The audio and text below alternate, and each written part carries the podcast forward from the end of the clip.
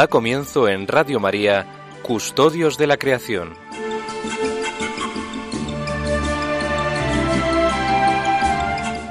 Dirigido por Lorena del Rey.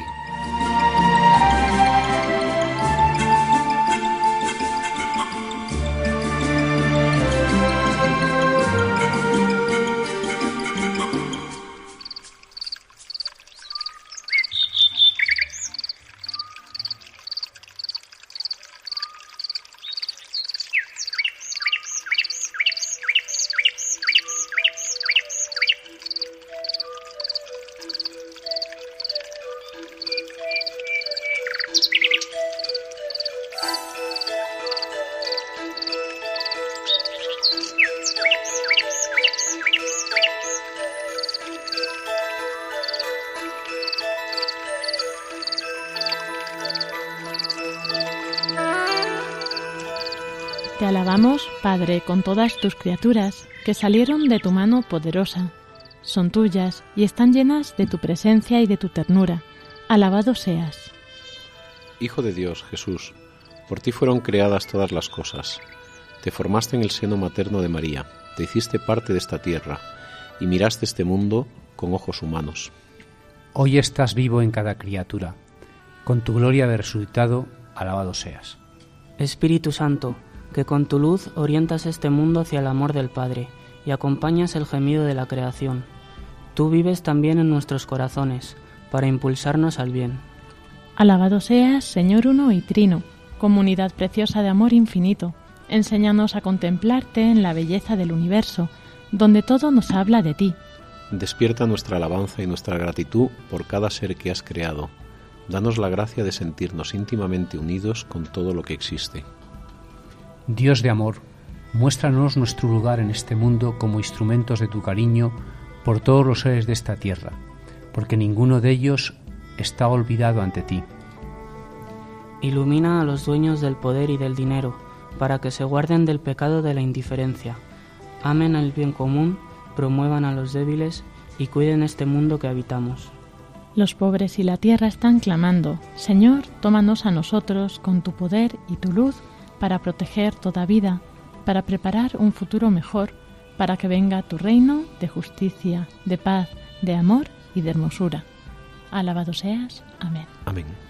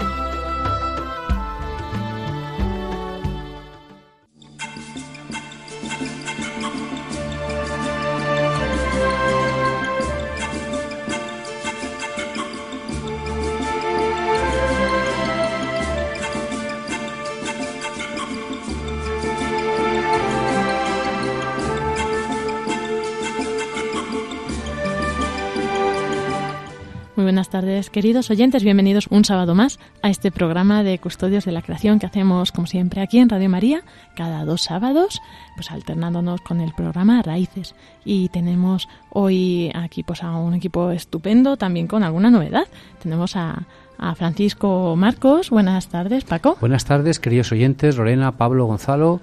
Aquí estamos de nuevo. Bueno, Paco, ya nos has revelado la sorpresa. Pablo, buenas tardes. Hola Lorena, buenas tardes a todos. Pablo Martínez Anquita, que hoy nos trae una, un acompañante, un compañero, un amigo nuevo. Bueno, preséntanoslo. De todo eso y además estudiante. Eso es. Buenas tardes, Gonzalo. Hola, buenas tardes a todos. ¿Qué es a lo que te dedicas? ¿Qué estudias, Gonzalo? Eh, Estudio Ingeniería Ambiental en Móstoles.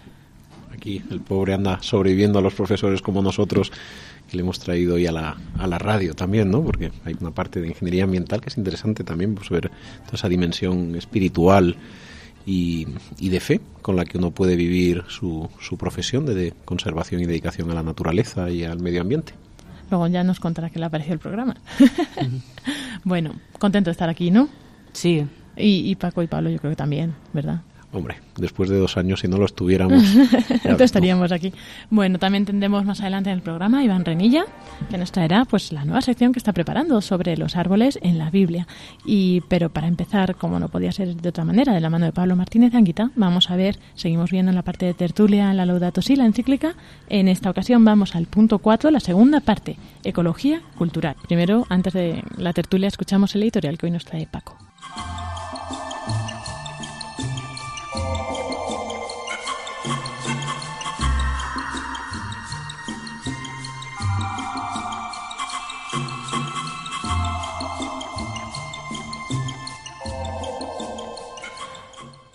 Buenas tardes, queridos amigos del programa Custodios de la Creación de nuestra emisora Radio María. Me dice nuestra directora Lorena que el editorial de hoy, sábado 12 de marzo de 2016, podría girar en torno a la cuaresma. Le recuerdo un programa hace dos años en el que en cuaresma entrevistamos a un monje de la abadía de la Santa Cruz del Valle de los Caídos y nos habló con palabras preciosas de Cuaresma. Cuaresma es tiempo de oración y limosna. Es tiempo de alejarse del ruido y sumergirse en el silencio de las montañas, o de las mesetas, o del desierto, o de la inmensidad del mar infinito. Y desde ese silencio entonar cantos de acción de gracias a Dios. Cuaresma es tiempo de revisar nuestro comportamiento con respecto a las generaciones futuras, para dejarles la obra de la creación tan bella y atractiva como nuestros padres nos la legaron. Es tiempo para preguntarnos, ¿cómo custodio yo la creación? Para interrogarnos, ¿cómo hago yo un poquito más bello el entorno que me rodea? Es tiempo para sembrar semillas de vida en pequeños gestos. El Papa Francisco dice, en referencia a Santa Teresita de Lixie, en Laudato Si, que la santa nos invita a la práctica del pequeño camino del amor, a no perder la oportunidad de una palabra amable, de una sonrisa, de cualquier pequeño gesto que siembre la paz y la amistad. Continúa el Papa Francisco. Una ecología integral también está hecha de simples gestos cotidianos, donde rompemos la, lógica de la violencia, del aprovechamiento, del egoísmo. Mientras, el mundo del consumo exacerbado es al mismo tiempo mundo del maltrato de la vida en todas sus formas. Nos señala el Papa que en cualquier tiempo y también en Cuaresma los católicos no podemos sostener una espiritualidad que olvide al Dios todopoderoso y creador. De este modo, si le olvidamos, terminaríamos adorando a otros poderes de este mundo. Porque como señala el Papa Francisco, en Cuaresma, el amor fraterno solo puede ser gratuito. Nunca puede ser un pago por lo que otro realice, ni nunca puede ser un anticipo por lo que esperemos que otro nos haga. Por eso es posible amar a los enemigos. Por eso, esta misma gratuidad nos lleva a amar y aceptar el viento, el sol, las nubes, las flores, el agua, la tierra. Aunque el viento, el sol, el agua, las nubes, las flores, la tierra no se sometan a nuestro control. Por eso podemos hablar de una fraternidad universal. Y continúa Francisco con unas palabras maravillosas, culmen de lo que puede ser nuestra cuaresma. Dios ha escrito un libro precioso, cuyas letras son la multitud de criaturas presentes en el universo. Queridos amigos, pidamos este año a la Madre de la Misericordia que en esta cuaresma ustedes y yo y nuestros hijos y nuestras esposos, nuestra esposa, nuestro marido, todos los que nos rodean, sepamos leer este libro maravilloso, donde multitud de criaturas presentes en el universo han escrito, son el escrito de Dios. E intentemos también dar limosnas de vida a todos los que nos rodean. Que Dios les acompañe en esta cuaresma.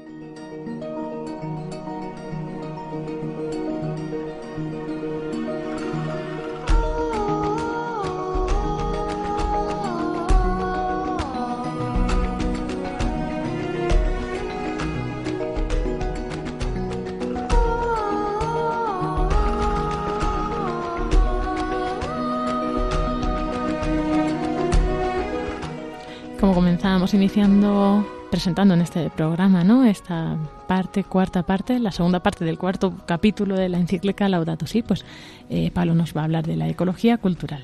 me recordabas a los hermanos Marx con la segunda parte, la cuarta parte contratante. pues todas las partes.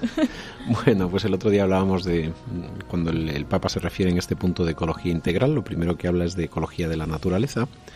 Y luego empieza a hablar en, a partir del 143, del punto 143, de lo, de lo que se llama la ecología cultural.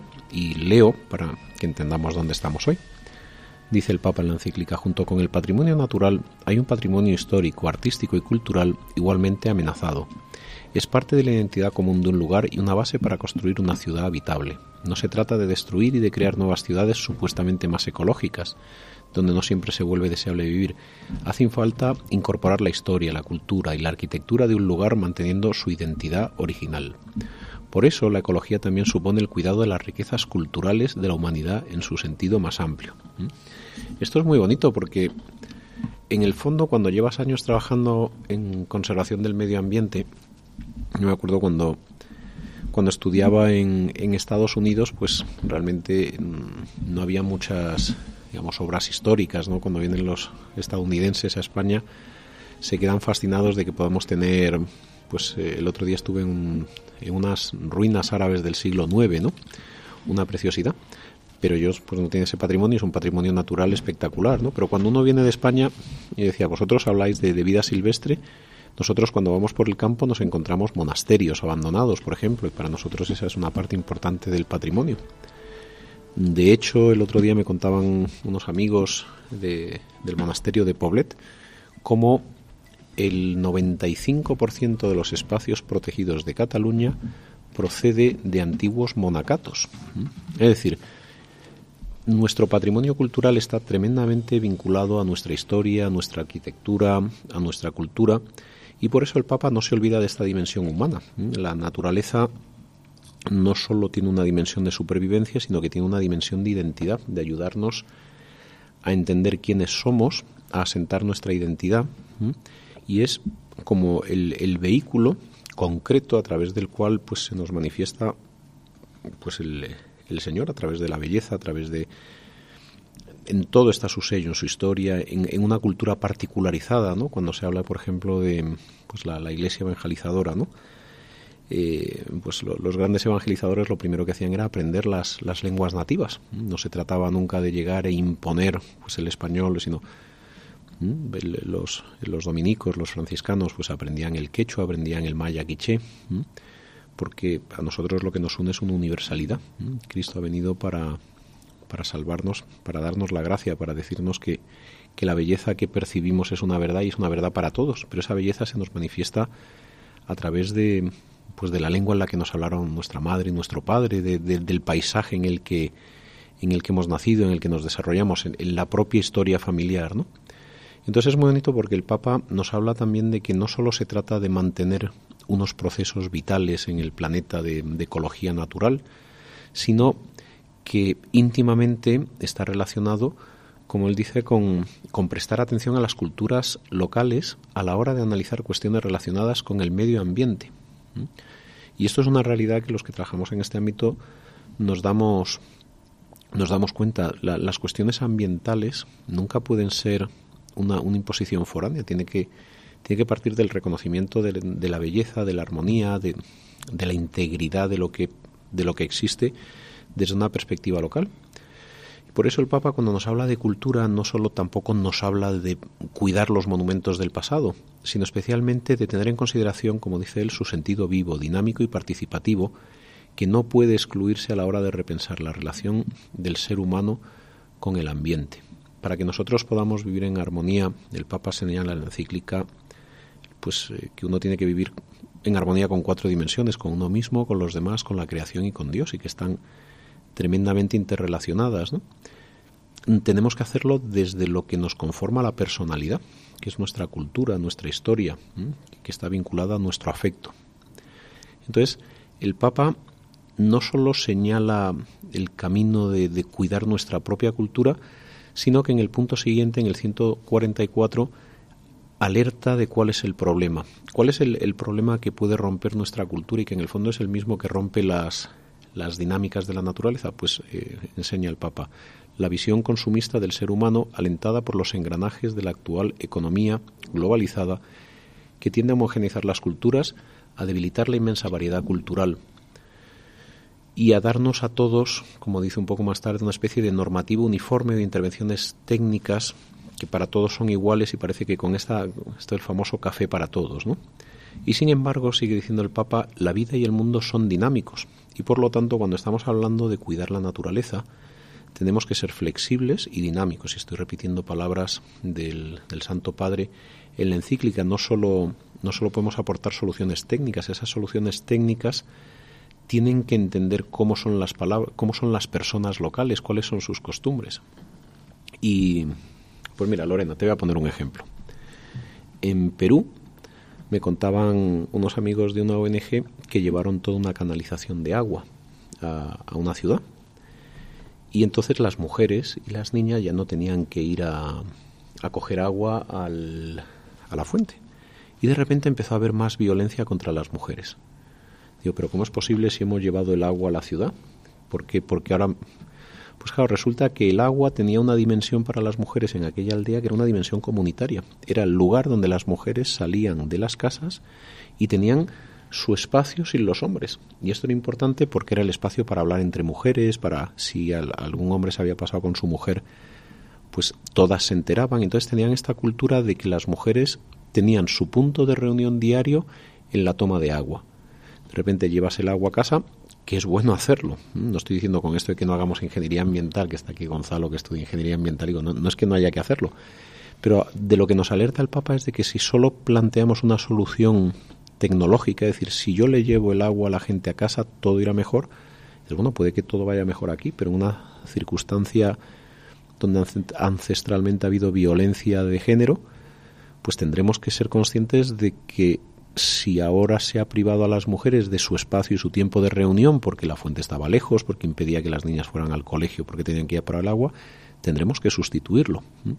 En este es el sentido en el que el Papa, quizá una, perspectiva preciosa, escrita, teológica, pero nos pone delante de, cuestiones que los que trabajamos en desarrollo en conservación eh, hemos sido testigos. No podemos separar las soluciones de tres factores. El primero de todos, la humanidad el mirar a las personas a su corazón, a, a ponernos en, en, su lugar, a sentir, a vivir, a pensar y a percibir su cultura. ¿no? Decía un pensador francés que nada ofende más a las personas que ir contra las costumbres de su cultura. ¿no? Entonces tenemos que ser tremendamente respetuosos, aceptar, coger todo lo bueno y verdadero que hay en toda cultura, como dice el Santo Padre, incorporar la perspectiva de los derechos de los pueblos y las culturas, así como entender que el desarrollo de un grupo social supone un proceso histórico dentro de un contexto cultural y requiere del continuo protagonismo de sus autores locales desde su propia cultura.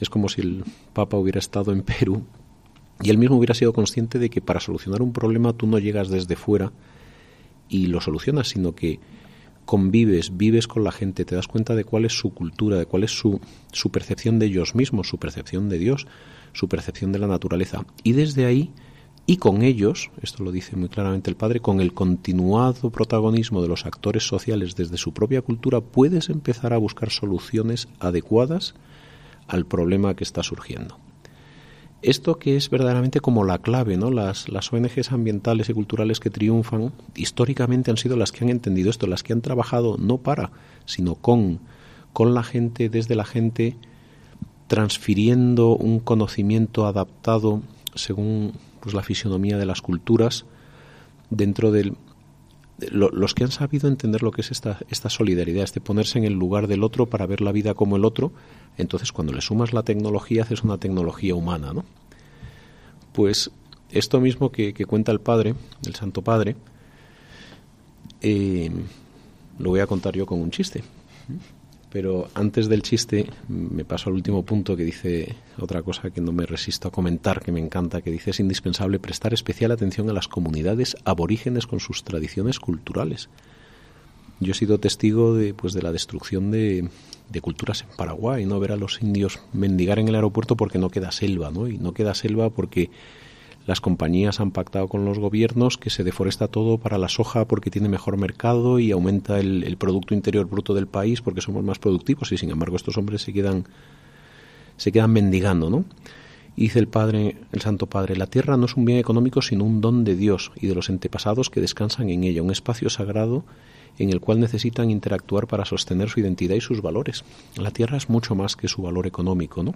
Y este es el gran enemigo, la, la codicia. Y aquí viene la, historia. Esto es como definen a, y perdóname Gonzalo que tú eres ingeniero ambiental, pero un día me explicaron lo que era un ambientólogo en, en Honduras y contaba que llegó pues una persona en un jeep, se bajó bien vestido, tal, y le dijo a un, a un pastor, dice, mire, tengo aquí una tecnología, si le digo cuántas cabras tiene usted en el monte, me puedo llevar una y el pastor se echó a reír, pues ahí tiene un montón y por ahí perdidas, Dice, por supuesto, no lo va a adivinar usted nunca. Y entonces aquel ingeniero pues sacó su ordenador, se conectó a un satélite, hizo un modelo térmico en el cual todo aquello que mm, tenía entre 36 y 39 grados de temperatura y en 15 segundos se movía entre mm, un metro y tres metros y se le estimaba un volumen y una densidad de unos 50 kilos, podía ser una cabra.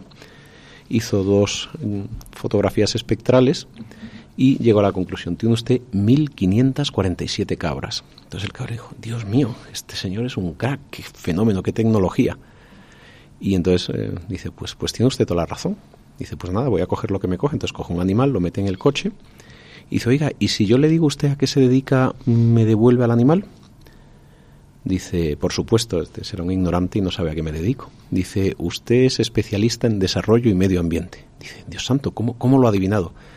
Dice, pues mire, usted ha venido donde no le llamábamos, nos ha dicho algo que ya sabía y además se ha llevado al perro en vez de una cabra.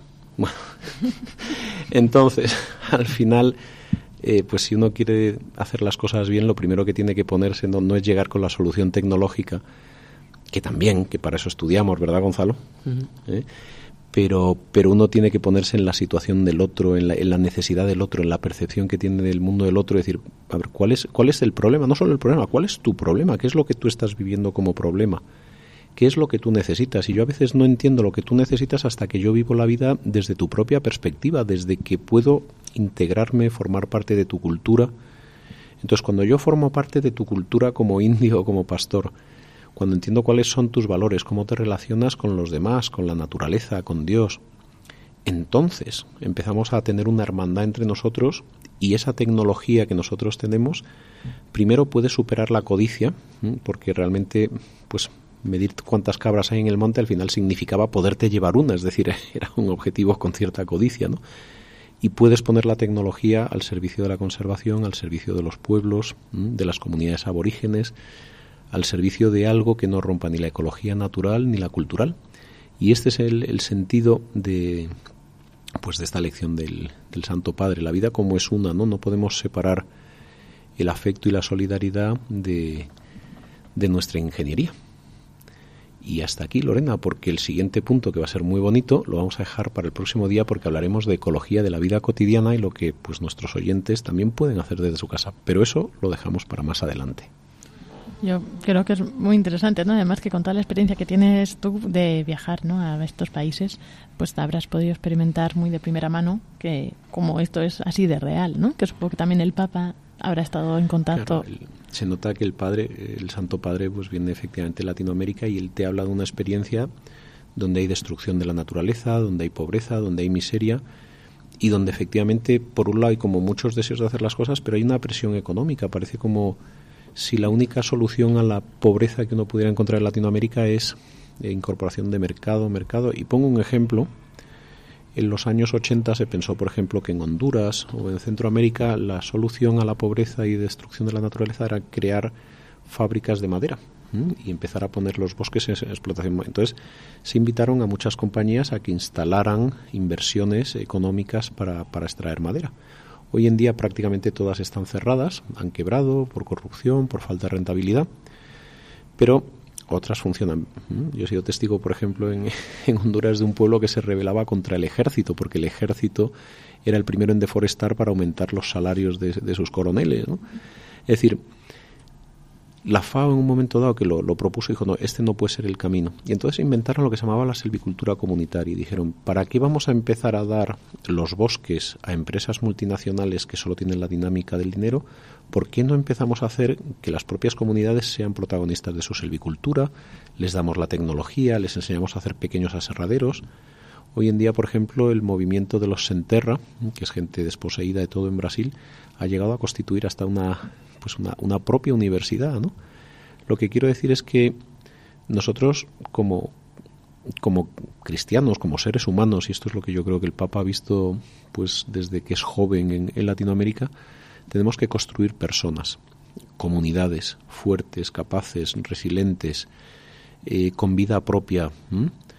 Y sobre este sustrato, entonces tiene sentido hablar de economía, pero sencillamente si pretendemos llegar a un territorio y decir, mira, con una inversión, con cinco empresas superpoderosas multinacionales que vienen e invierten, vamos a generar trabajo, pues nos sucede eh, lo que María Zambrano, esta gran educadora y pedagoga española, decía, dice, a veces parece que los hombres hemos dejado de tener destino y lo hemos sustituido por tener trabajo. ¿no? El destino es algo que nos afecta como pueblo, como, como identidad propia, algo que nos puede llenar plenamente y que además, además, económicamente va a tener mejores rendimientos y ser más cuidadoso. Yo creo que esto, pues, el Papa Francisco lo, lo, ha visto, ¿no? Porque es muy fácil cuando, cuando todo lo resumes a que venga una empresa y cree puestos de trabajo sin más, te olvidas de esta dimensión de, lazo comunitario, de cuidado de, por ejemplo, en las comunidades de, de Bolivia, es muy bonito ver cómo cuando se les ha ido las concesiones forestales que antes se daban a, empresas extranjeras, se les han empezado a dar a las comunidades, además de darles formación, no solo se sacaba la madera grande y se vendía, sino que con los restos de corta las mujeres podían utilizar esa energía para cocinar, podían gestionar mejor el agua, la diversidad, y de repente del mismo bosque, cuidándolo, todos vivían mejor. ¿Por qué? Porque había una relación de afecto entre la comunidad y el bosque, porque es su bosque, porque es su sentido cultural y de, y de identidad. Porque para ellos el bosque no es solo una fuente de dinero, sino es una fuente de encuentro con, pues, con las cuatro dimensiones, consigo mismo, con los demás, con la naturaleza, con Dios. Es, es la fuente de la cual brota su cultura y de la cual puede partir pues una, una dinámica ecológica y, económica sana, sostenible y humana. Gracias Pablo por compartir esto con nosotros hoy y ahora vamos a dar paso pues, a unos minutos musicales para poder también ir interiorizando todo esto que has compartido hoy con nosotros. Pues muchas gracias a ti Lorena.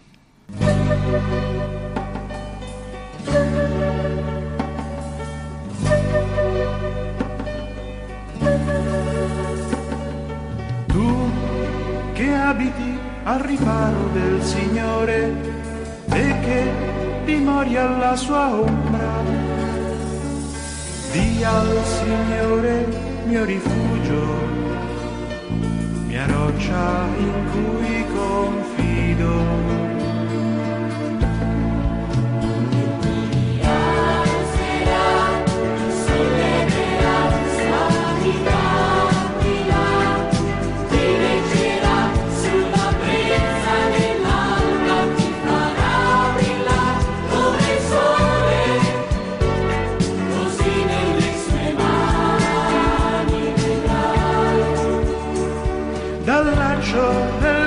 Cacciatore ti libererà e dalla carestia che distrugge.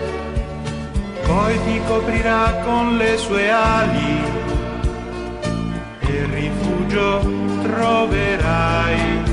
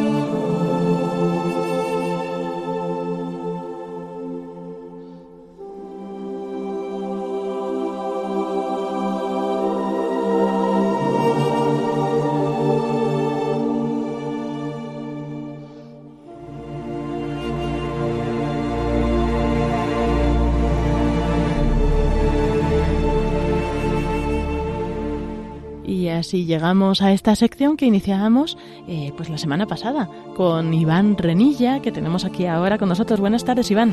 Muy buenas tardes, Lorena. Muy buenas tardes, queridos oyentes de Radio María. Muchas gracias por pensar en, en nuestros oyentes para esta sección, porque pues seguro que es muy interesante y que todos están deseando que comience ya, porque la semana pasada, hace 15 días, teníamos esa esa especial introducción. fue, fue una presentación, sí, sobre cómo iba a ser la estructura de la sección.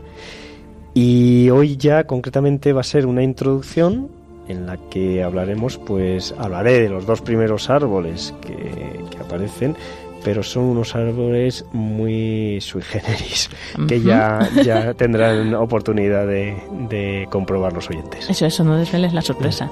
¿Y eh, qué te parece preparar esta sección? ¿Cómo se te presenta como un reto? Sí, pero bueno, igual que cuando hablamos de la otra sección, que recordarás que te dije que bueno, que para mí fue una satisfacción.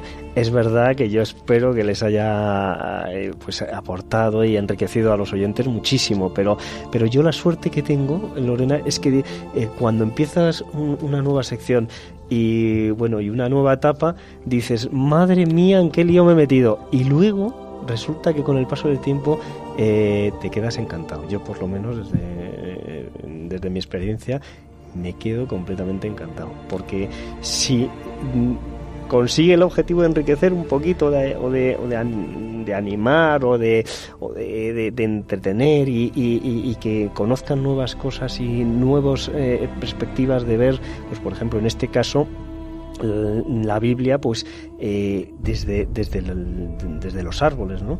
que como a través de los árboles mm, Dios eh, nos dice muchísimas cosas, es un símbolo que utiliza muchísimo. Y bueno, como luego ya les contaré, es que eh, él ve en ese símbolo pues eh, una imagen que para él es la más hermosa que nos puede mostrar a sus hijos, pero además lo ve como un pilar esencial en, de la vida de la tierra. Entonces es precioso como a nosotros los que nos gustan los árboles, Dios se apoya muchísimo en los árboles y en las plantas para explicar, ya no digamos en tiempos de, de las parábolas de Jesús, cuántas plantas utilizaba Jesús para, para sus parábolas. Eso será otra próxima sección. pues gracias por traernos esto, mucho ánimo con todo lo que tienes por delante y seguro que vamos a aprender un montón de tu mano. Pues adelante, Iván, empezamos.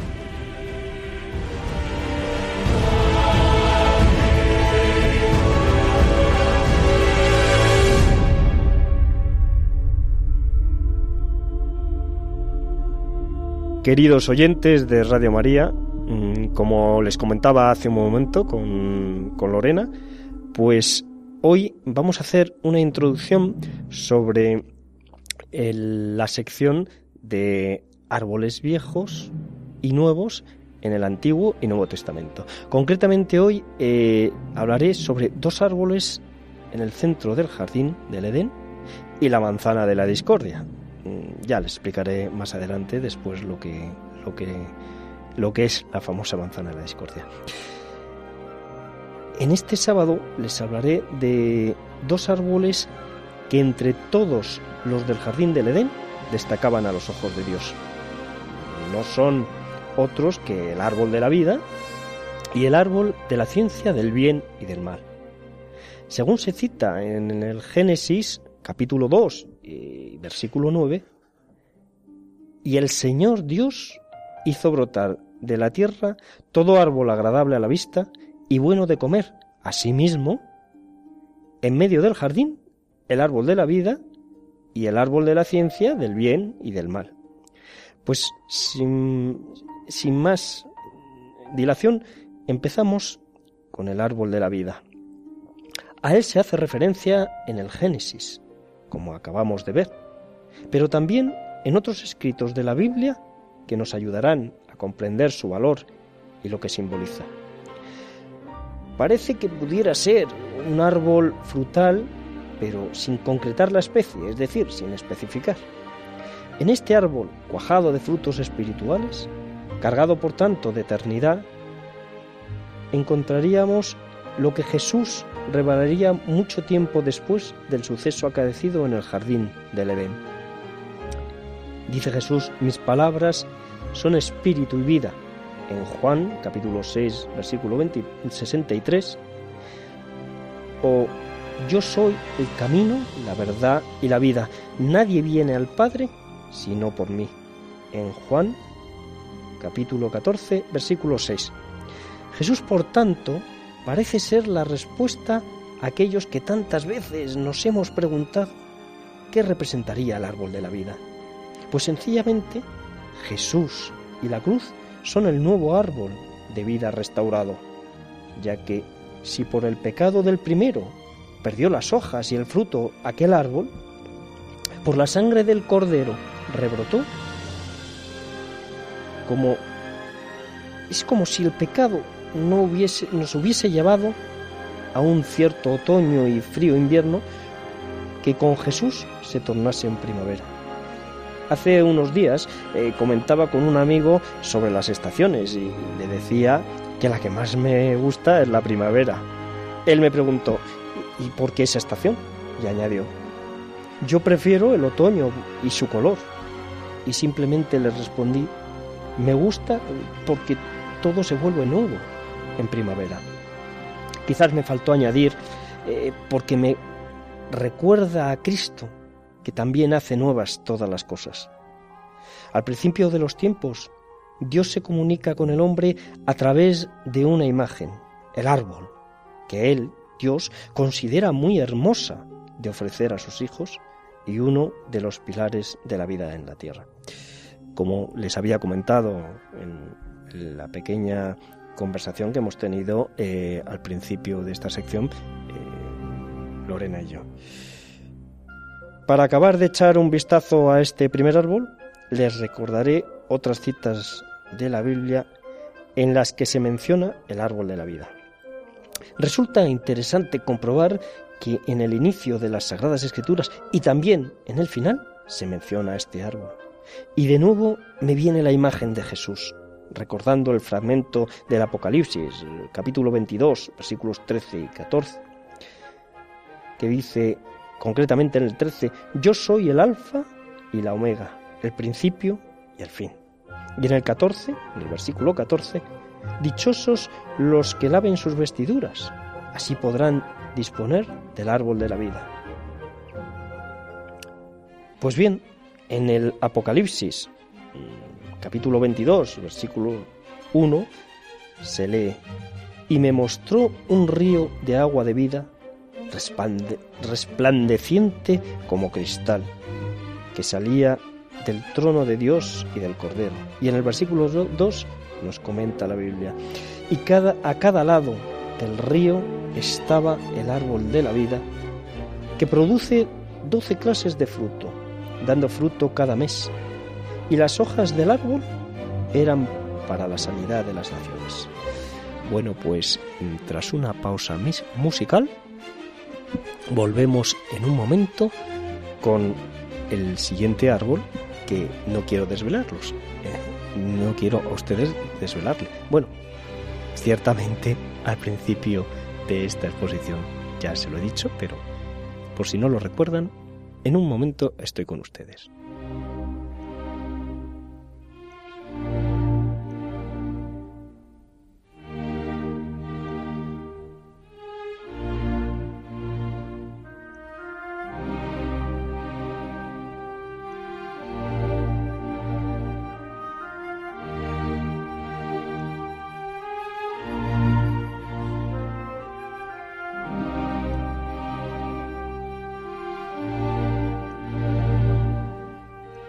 Pues ya de vuelta con ustedes, eh, nos vamos a ocupar de el árbol de la ciencia del bien y del mal.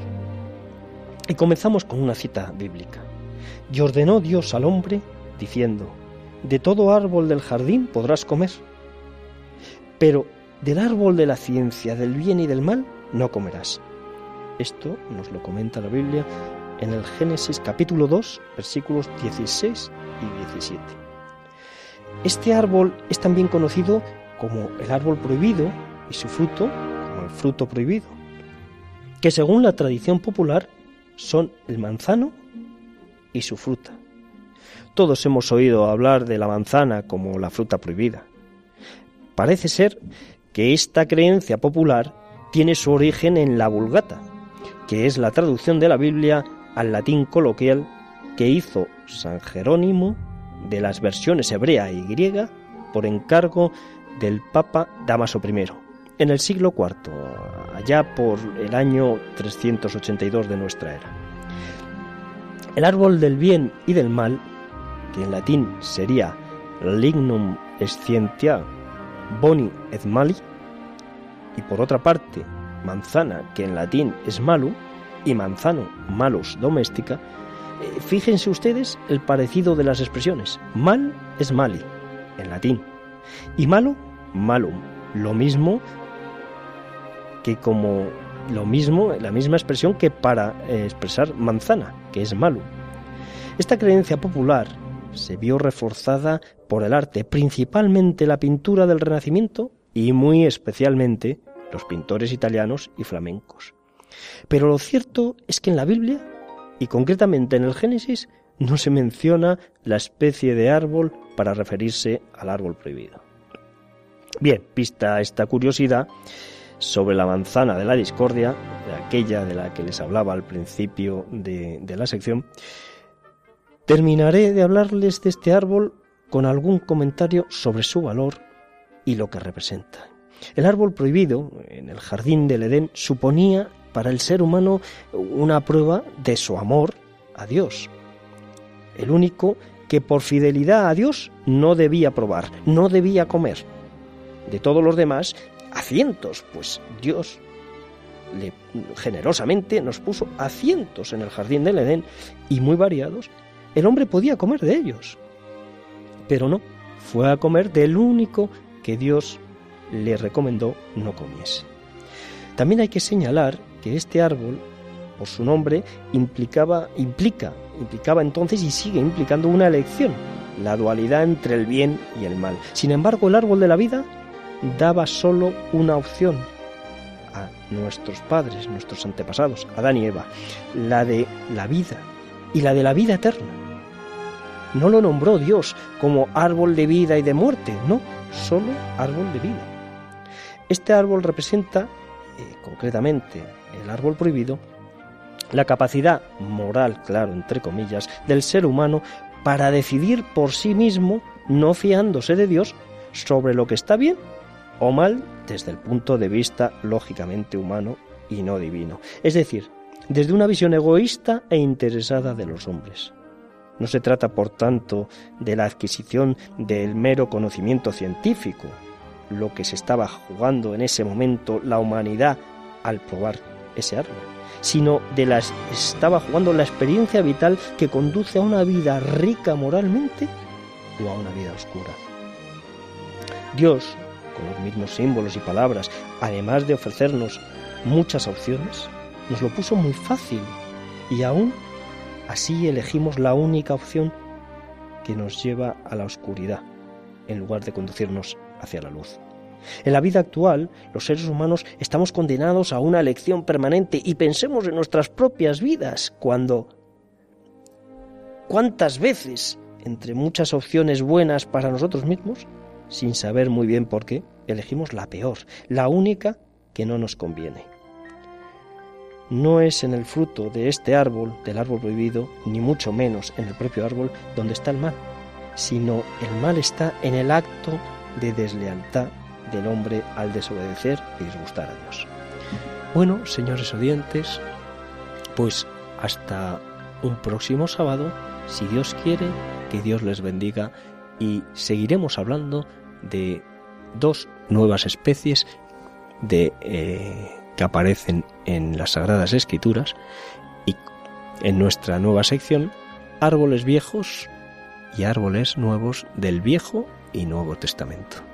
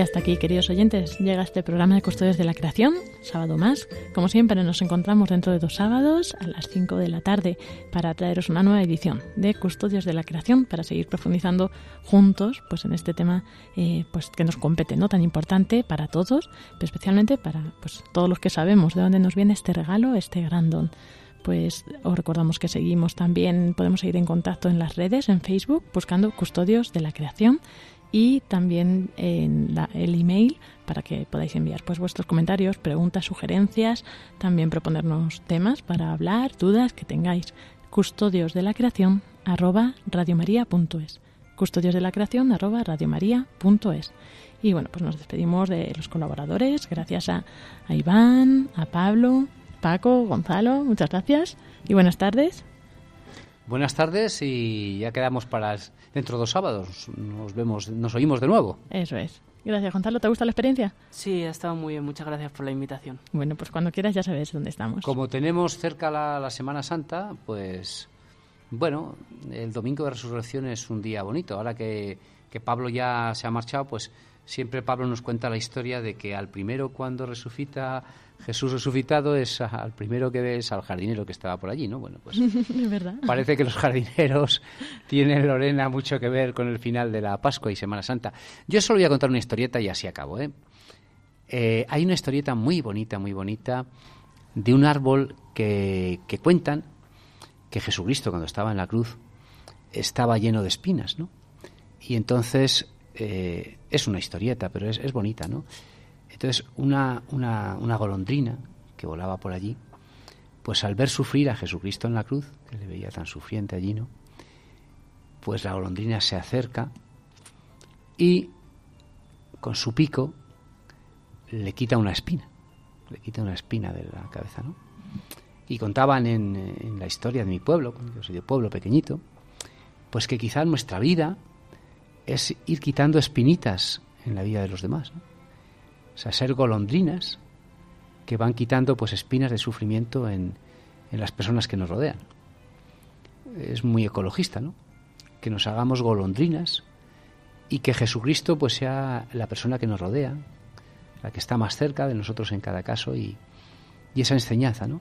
Como la golondrina que le quitó la espina a Jesucristo, pues ahí seamos lo que queda de, de, nuestra vida, ¿no?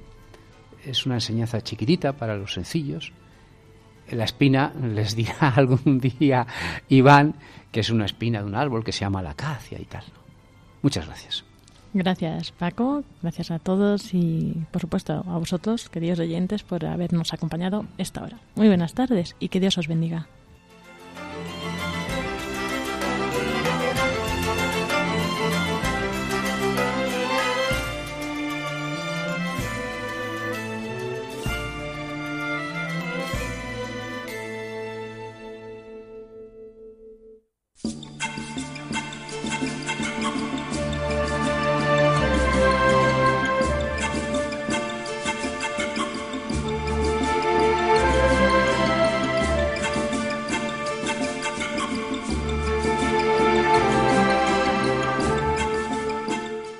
Acaban de escuchar el programa Custodios de la Creación, dirigido por Lorena del Rey.